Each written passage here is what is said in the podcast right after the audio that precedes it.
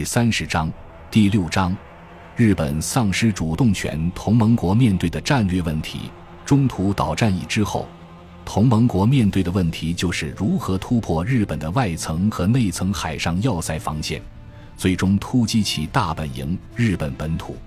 这个问题的解决方法和以往的攻坚战中经常运用的方法一样，利用要塞的轮廓。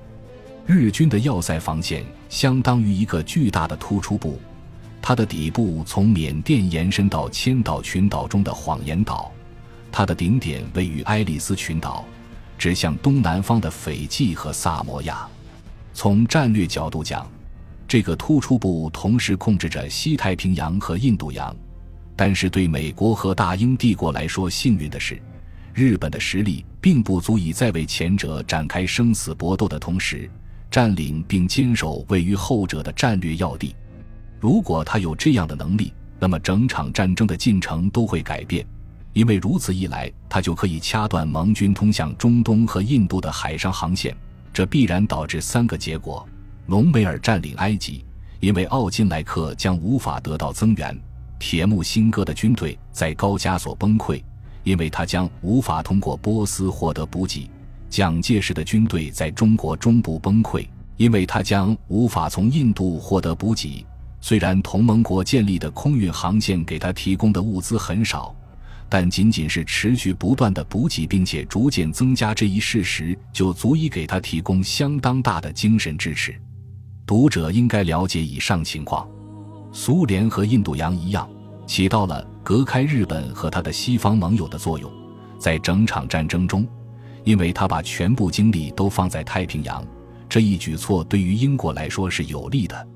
要了解这一点，需要明白，如果美国保持中立，那么无论欧洲发生任何情况，毫无疑问，英国在印度洋都将无力抵抗对手，因此他将失去其帝国的东半部分。即使苏联打败了德国，我们也很难想象苏联会为了替英国恢复半壁江山而掉头对付日本。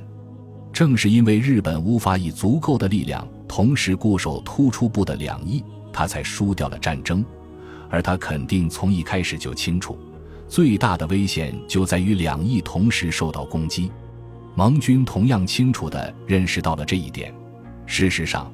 他们要解决的宏大战术问题，就是一场海上的超大规模坎尼式作战。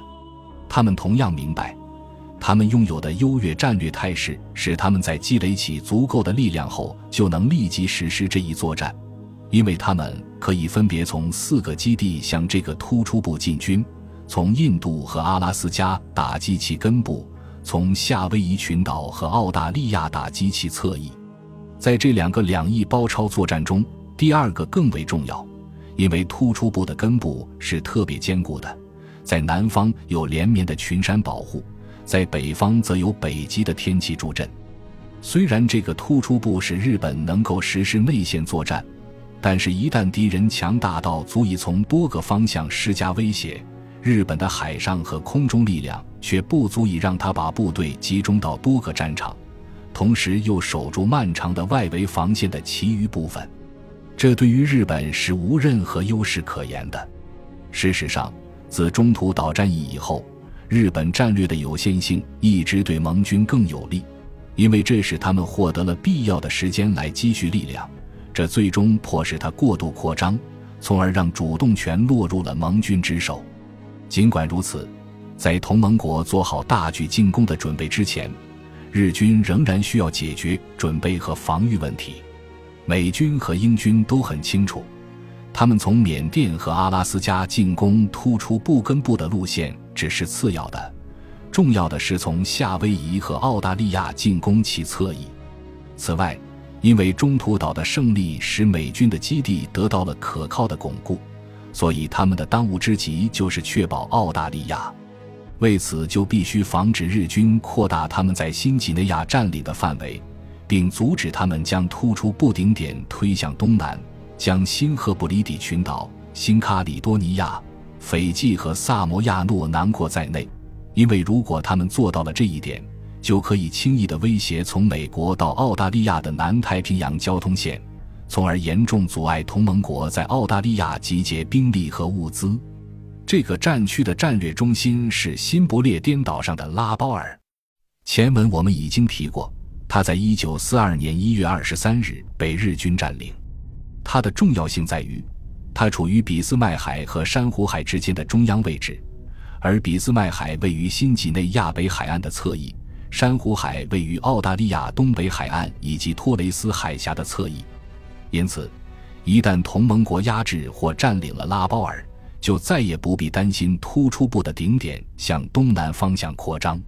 不仅如此，拉包尔还位于从夏威夷群岛穿过突出部北翼进军的路线的左翼。这个进军路线可分为三条子路线：中央路线是经威克岛至关岛和色班岛；右翼路线是经中途岛和南鸟岛至小笠原群岛；左翼路线是经吉尔伯特群岛和特鲁克至帕劳群岛和雅普岛。由于拉包尔位于特鲁克。日军在加罗林群岛的主要基地以南八百英里，也就是在该岛的飞机作战半径之内。一旦拉包尔和特鲁克被压制，在从澳大利亚经新几内亚向莫罗泰岛进攻的部队和从夏威夷向帕劳群岛、雅浦岛和关岛进攻的部队之间，就可以建立起一条没有敌机骚扰的交通线。而且，以上所有终端岛屿都是至关重要的战略要点。因为它们都处于日本的内层防线上，同盟国解决战略问题的方案如下：首先压制拉包尔，从而突破突出部的南方侧翼，并防止其顶点向东南方向延伸；然后在威克岛和吉尔伯特群岛之间突破北方侧翼；接着在这两个作战成功实施之后，突击莫罗泰岛和关岛之间的内层防线，并攻打菲律宾。从而将日本本土与他新近占领的帝国南方疆域分割开来，最后从菲律宾向其大本营进军。